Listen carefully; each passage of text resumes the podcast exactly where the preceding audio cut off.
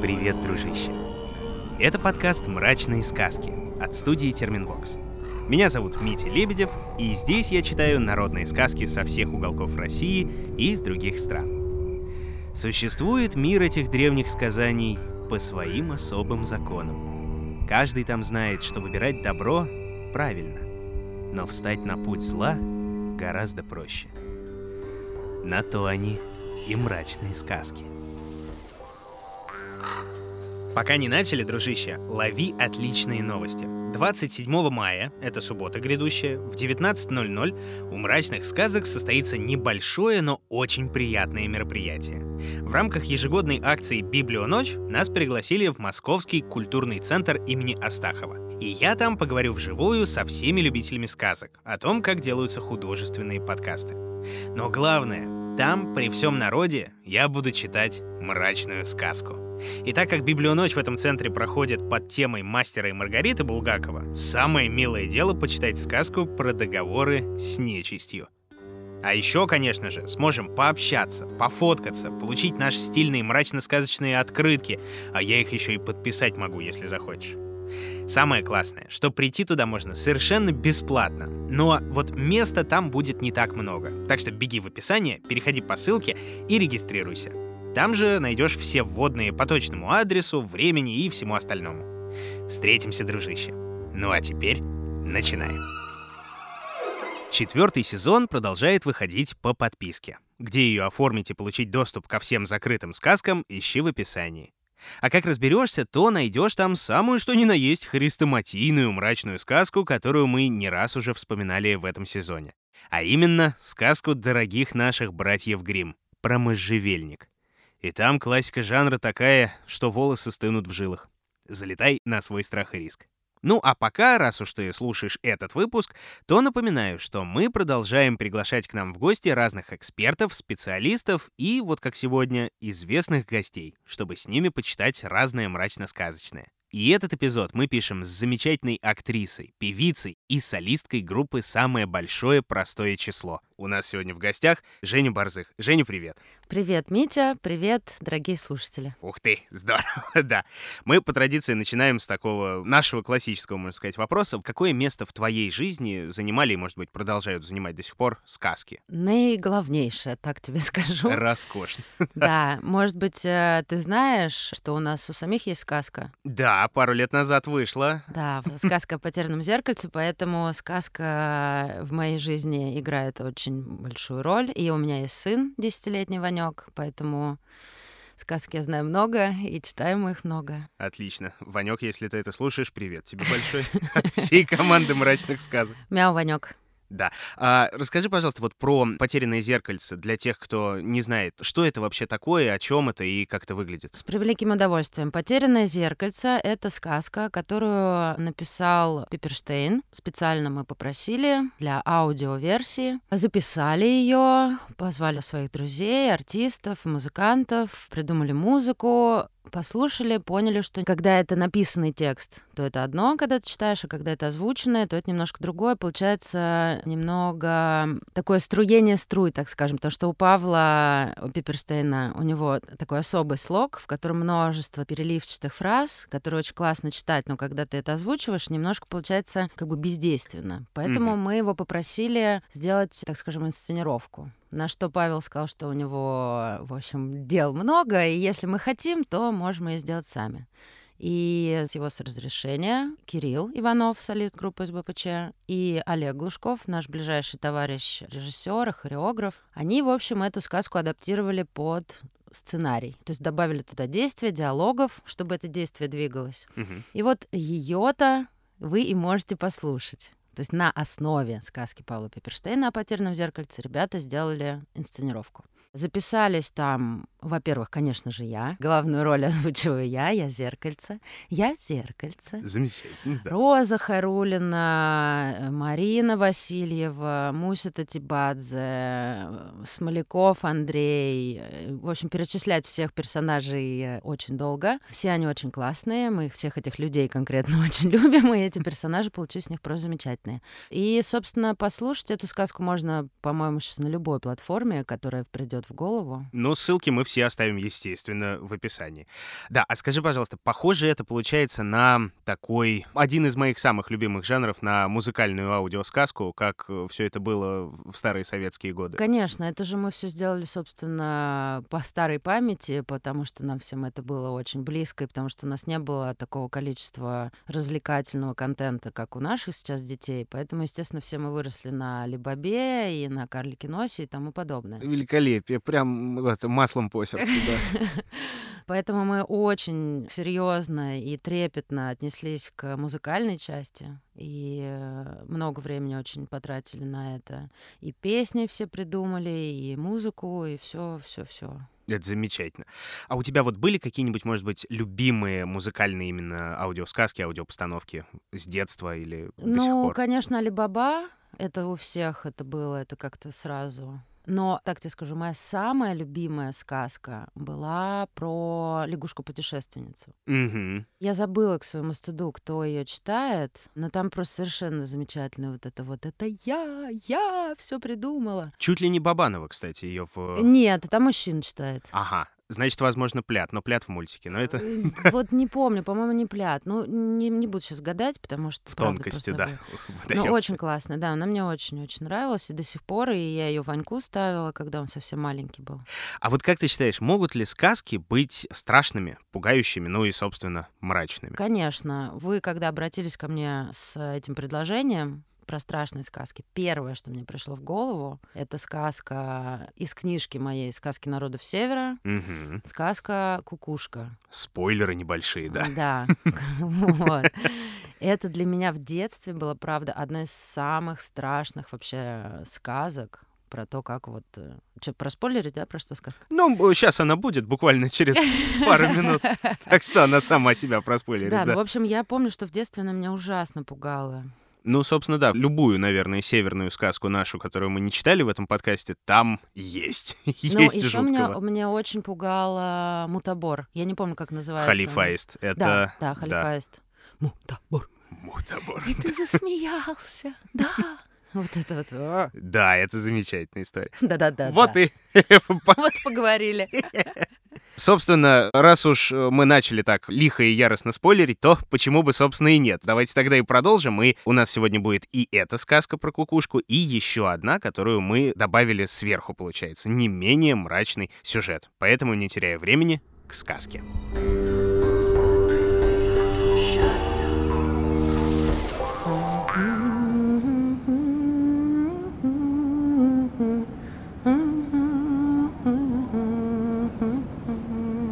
В одном стойбище жил старик со старухой и тремя дочерьми. Бедно они жили. Отец, пока силы были, на охоту ходил, а мать за домом присматривала. Там одежду починит, тут ужин сготовит, то за огнем следит, а все больше дочерей нянчит. Как уйдет старик в стылую пустошь, соберет вокруг себя девочек и рассказывает им сказки. Жила на свете бедная женщина, и было у нее много детей. Совсем как ты, мам, совсем как я. Да вот только те дети матери не слушались. Бегали, играли на снегу с утра до вечера, а матери не помогали. Вернуться в чум, натащат снега на своих пимах. А пимы, дружище, это сапоги такие высокие. Их из шкур оленя или нерпы делают. Натащат снега целые сугробы, а мать убирай. Одежду промочит, а мать суши. Трудно было матери. От жизни такой, от работы тяжелой, заболела она. Лежит в чуме, детей зовет, просит. «Детки, дайте мне воды. Пересохло у меня горло. Принесите водички». Ни один, ни два раза просила мать. Не идут дети за водой. Старший говорит «Я без пимов». Другой говорит «Я без шапки». Третий говорит «Я вообще без одежды» а четвертый и вовсе не отвечает. Просит их мать, близко от нас речка, и без одежды можно сходить. Пересохло у меня во рту, пить хочу. А дети из чумы выбежали, долго играли, к матери и не заглядывали. Наконец захотелось старшему есть. Заглянул он в чум. Смотрит, мать посреди чума стоит и малицу надевает. А малица — это, если помнишь, шуба с капюшоном и рукавицами. Ну, тоже обычно из оленьей шкуры. Вдруг малица перьями покрылась. Берет мать доску, на которой шкуры скоблят, а доска-то хвостом птичьим становится. Наперсток железным клювом стал. Вместо рук крылья выросли. Обернулась мать птицей-кукушкой и вылетела из чумы. Закричал тогда старший брат, «Братья, смотрите, смотрите, улетает наша мама птицей!» Побежали дети за матерью, кричат ей, «Мама, мама, мы тебе водички принесли!» А она отвечает, «Ку-ку, ку-ку, поздно, поздно, теперь озерные воды передо мной, к вольным водам лечу я». Бегут дети за матерью, зовут ее, ковшик с водой протягивают. Младший сынок кричит, «Мама, мама, вернись домой, на, водички, попей!» Но отвечает мать издалека «Ку-ку, ку-ку». Поздно, сынок, не вернусь я. Так бежали дети за матерью много дней и ночей. По камням, по болотам, по кочкам. Ноги себе в кровь изранили. Где пробегут, там красный след остается. Навсегда бросила детей мать-кукушка. И с тех пор не вьет себе кукушка гнезда, не растит сама своих детей. А по тундре с той поры красный мох стелется.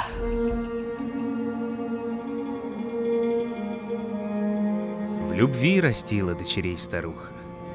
Но вот пришла однажды лютая стужа. Все засыпал снег, замела метель. Затрещали морозы, да такие, что даже сильные олени к земле гнулись и на ноги не вставали. Так однажды поутру не стало и старой матери. Остался старик один с тремя дочерьми. И до того бедно они жили, а теперь и того хуже. Чум продырявился, некому починить. Одежда вся порвалась, некому залатать. Огонь не горит, некому следить. В самый суровый мороз днем горит еще очаг, греются, а ночью гаснет. Так спать ложатся, до утра мерзнут. А пурга все страшнее с каждым днем. В середине зимы такой ветер поднялся, вот-вот чумы снесет. Люди наружу выйти не могут, голодные сидят. Сидит и старик с дочерьми в чуме. Слушает, как пурга воет. Да, не переждать нам пургу. Послал ее хозяин ветров, Катура. Видно, хочет, чтобы мы ему хорошую жену прислали. Иди ты, старшая дочь, к Катуре. Не то погибнет весь наш народ.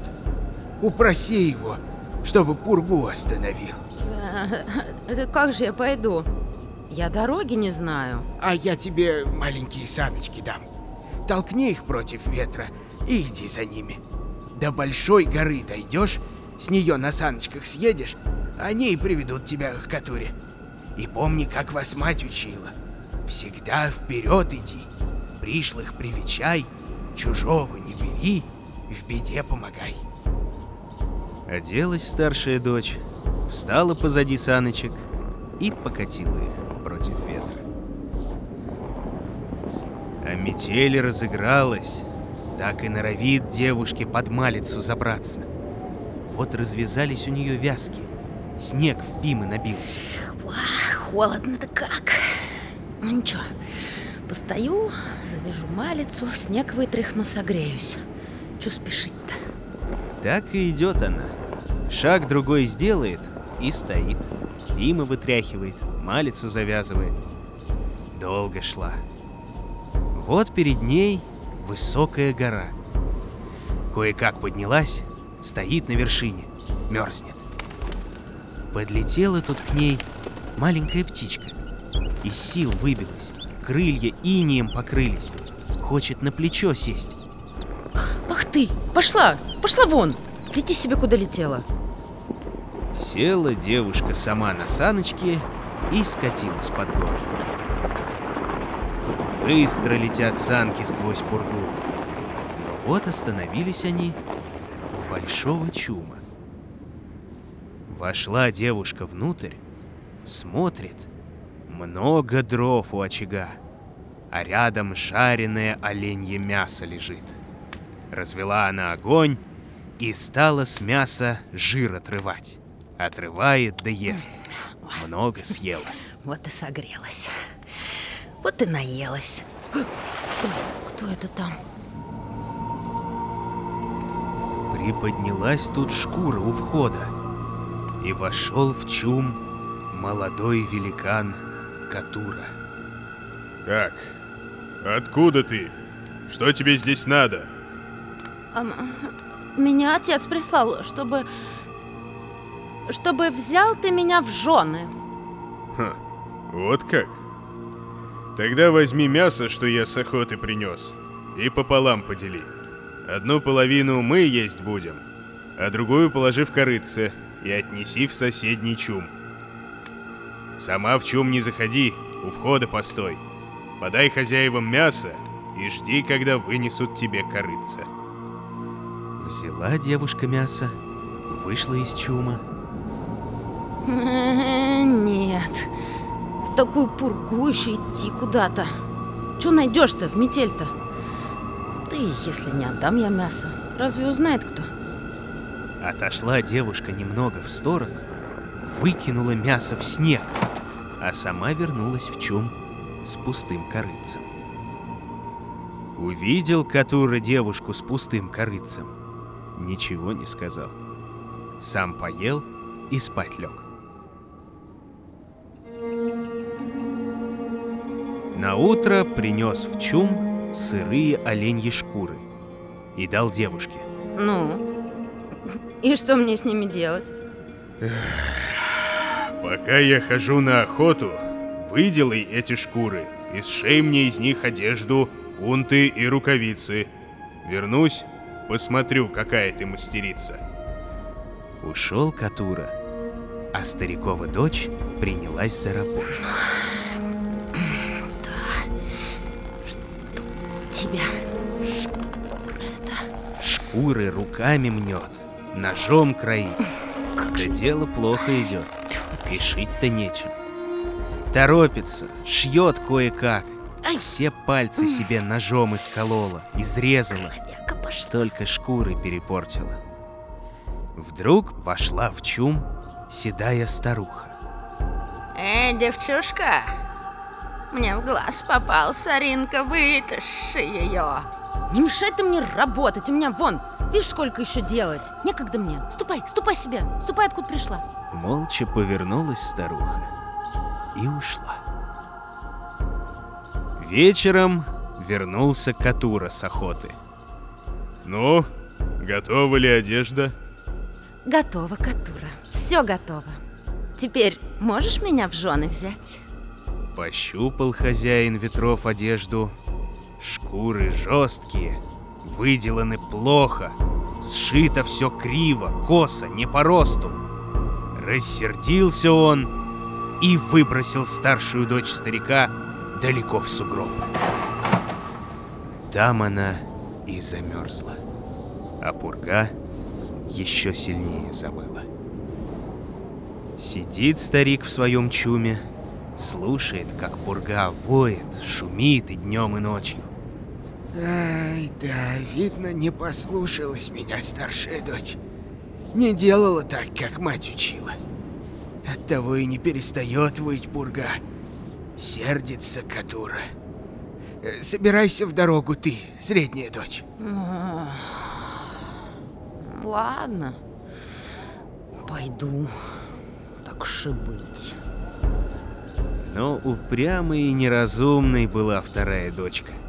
И туда же, к старшей, в сугроб вышвырнул ее, разочарованный Катура. И только в юго до метель на следующий день еще страшней поднялись. Сидит старик в своем чуме с младшей дочерью, самый послушный, самый любимый. Пора и мне идти. Не, не хочется мне тебя последнюю дочь, любимицу мою, в пургу отпускать. Да ведь не переживут люди такого мороза. Еще хуже сделали твои сестры. Разгневали хозяина ветров. Не беспокойся за меня, отец. Только сделай мне саночки. Слышала, как ты сестрам рассказывал. До большой горы дойти, а с нее санки сами донесут. И заветы матери помню. Всегда вперед иди. Пришлых привечай. Чужого не бери. В беде помогай. Вздохнул старик, да делать нечего. Вышла младшая дочка из чума и отправилась в путь навстречу пурге. А пурга воет, ревет, с ног валит, глаза слепит. Девушка сквозь метель да в югу идет, ни одного отцовского слова не забывает. Вот уже развязались от ветра вязки на малице — Набился снег в пимы, холод до костей пробирает. А девушка идет и только про себя повторяет. Всегда вперед иди. Всегда вперед иди. Хоть и тяжело идти против ветра, а все же добралась девушка до горы. Поднялась на нее, остановилась. Вот к ней птичка подлетела. Легко опустилась к ней на плечо, в лицо заглядывает. Погрейся, погрейся, милая. Да я тебе перышки от не очищу. Говорила ведь мне мать, пришлых привечай. Обогрелась птица, взлетела ввысь, и будто ослабела пурга. Но девушка и того не замечает. Села она на саночки и скатилась с горы, прямо к чуму Катуры. Подошла ко входу, шкуру приподняла, смотрит — Дров рядом с очагом целая куча. Мясо жиром сочится. Хорошо бы поесть и согреться. Но плохо это, без хозяина хозяйничать. Чужого не бери. Стоит девушка, мерзнет у входа. А тут и сам Катура появился. Ты зачем ко мне пришла? Отец к тебе послал просить, чтобы ты пургу остановил. Не то погибнут все люди в нашем стойбище. Хм. Значит, не чтобы замуж взял, да? Хм. Что же ты у входа стоишь? Огня не разводишь, мясо не готовишь. Я голоден. Девушка быстро сварила мясо, вынула из котла, подала Катуре. Разделил он мясо пополам. Одну половину съели. А вот эту половину отнеси в соседний чум. Взяла девушка корыца с мясом и вышла наружу. А кругом пурга ревет, снег метет, ничего не видно. Где же этот чум соседний? Куда идти? Где искать?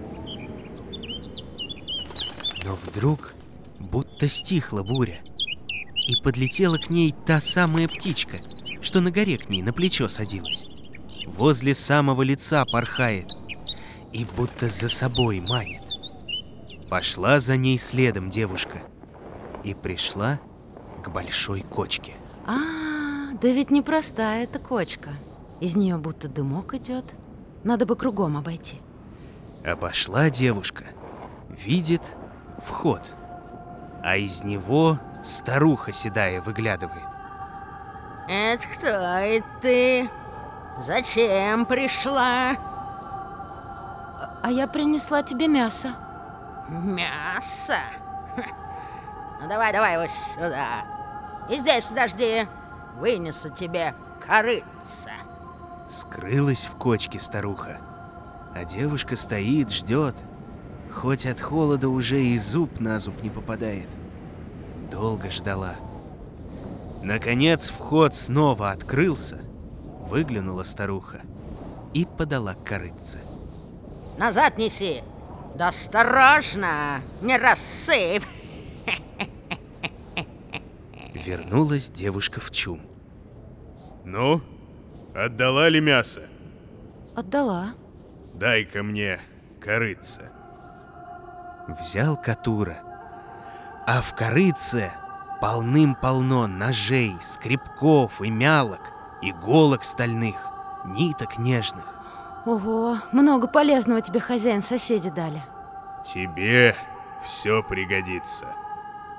На утро Катура, как и прежде, принес в чум сырые оленьи шкуры и велел сшить ему к вечеру одежду, унты и рукавицы.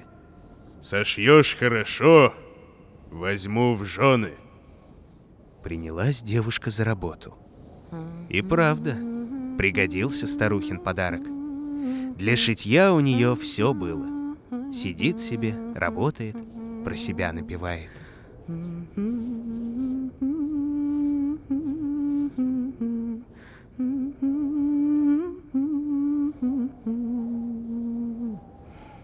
Да вот только много ли сделаешь за один день? Уже вечереет, а только едва рукавицы готовы. Но вот отдернулась шкура у входа. Вошла в чум седая старуха. Здравствуй, бабушка. Ой, не тебе ли я мясо носила? Мне-мне. Ты мне, девушка, помоги. Вытащи соринку из глаза. Хотя я и здоровым глазом-то вижу. Работы у тебя много. Ничего, ничего, подождет моя работа. Всегда говорила мне мама, в беде помогай. Ай, ай, куда ж ты руками лезешь? Постой, постой, не шевелись, бабушка. Чтоб тебя... Сейчас, сейчас вытащу. Ага, еще чуть-чуть. Ай-яй-яй-яй-яй-яй. Ну вот и все. Хорошо. Не болит ведь глаз-то? Э, ну, теперь загляни мне в правое ухо. Заглянула девушка, испугалась. Сидит там маленькая девица. Ну, что ж ты не зовешь к себе ее на помощь? Вон она какая мастерица. И с одеждой тебе поможет. Обрадовалась старикова дочка, позвала ту девицу, а из старухиного уха не одна, а четыре девушки выскочили. Все принялись за работу. Мнут шкуры, скоблят, краят, шьют. Всю одежду быстро сшили. Спрятала старуха девушек снова в ухо и ушла. Вечером Катура вернулся с охоты. Спрашивает. Ну как? Все ли сделала, что я велел? Все готово, хозяин ветров. Взял Катура шитье в руки. Шкуры мягкие. Надел на себя одежду. Ни узка, ни широка. Скроена в пору. Сшита крепко. Хорошо. Да, вот это работа. Вот это работа. Да, понравилась ты мне. И мне, и матери моей, и четырем сестрам моим понравилось. Работаешь хорошо, и смелая ты, чтобы не погиб твой народ, навстречу страшной пурге шла. Будь моей женой, оставайся жить в моем чуме. И только сказал так Катура, как стихла в тундре пурга. Перестали люди прятаться, перестали мерзнуть, вышли из своих чумов, зажили лучше прежнего, и суровых зим больше не боялись. Такая вот получается сказка. Женя, Сестер, получается, он не вытащил, значит. Женя, как тебе в роли сказочницы? Да супер, я обожаю и вообще очень счастлива, что вы меня позвали, очень классно. А мы-то как счастливы, боже ты мой. Так, вопрос э, вот такой, э, видимо, без подвоха. За кого тебе больше всех понравилось читать? За бабушку, Вот, конечно. да. Да, тут, в общем, двух мнений не нужно. Таких роскошных старух у нас давненько не было, да. Спасибо. Замечательная какая сказка получилась. Спасибо тебе огромное. Спасибо, Медь, спасибо, ребята, и взрослые, и дети, все, кто слушает. Ура, ура. Это было правда волшебно. Спасибо тебе еще раз большое. До Спасибо. свидания. Пока. Напомню, что в гостях у нас была прекрасная Женя Борзых из группы СБПЧ. Ну, а это был подкаст «Мрачные сказки». Пиши в комментариях, что понравилось больше, вся сказка целиком, маленькая сказка внутри сказки или просто Женя, в общем-то, что уж тут. А еще принимаются рекомендации, кого можно было бы позвать в новый выпуск. Не забывай подписываться в мобильном приложении и на сайте SoundStream, ведь там есть пробный период на 14 дней, а еще в Apple подкастах, ВКонтакте через VK Donuts, на Патреоне и на Бусти. И по традиции оценки, лайки, отзывы и рекомендации. Чего бы такого еще мрачного и сказочного прочитать в этом подкасте. Ну а на сегодня все, дружище. Все. Находил и читал сказки Дмитрий Лебедев. Собирала их в звуки и украшала Ольга Лапина. Рисовала картинки и превращала в анимацию Елизавета Семенова. Отражала настроение наших волшебных персонажей музыка Полины Бирюковой. Помогала с записями и текстами Юлия Цигулева. Уговаривал прийти к нам в гости Глеб Фадеев. А продюсировали все получившееся Дмитрий Лебедев и Кристина Крыжановская.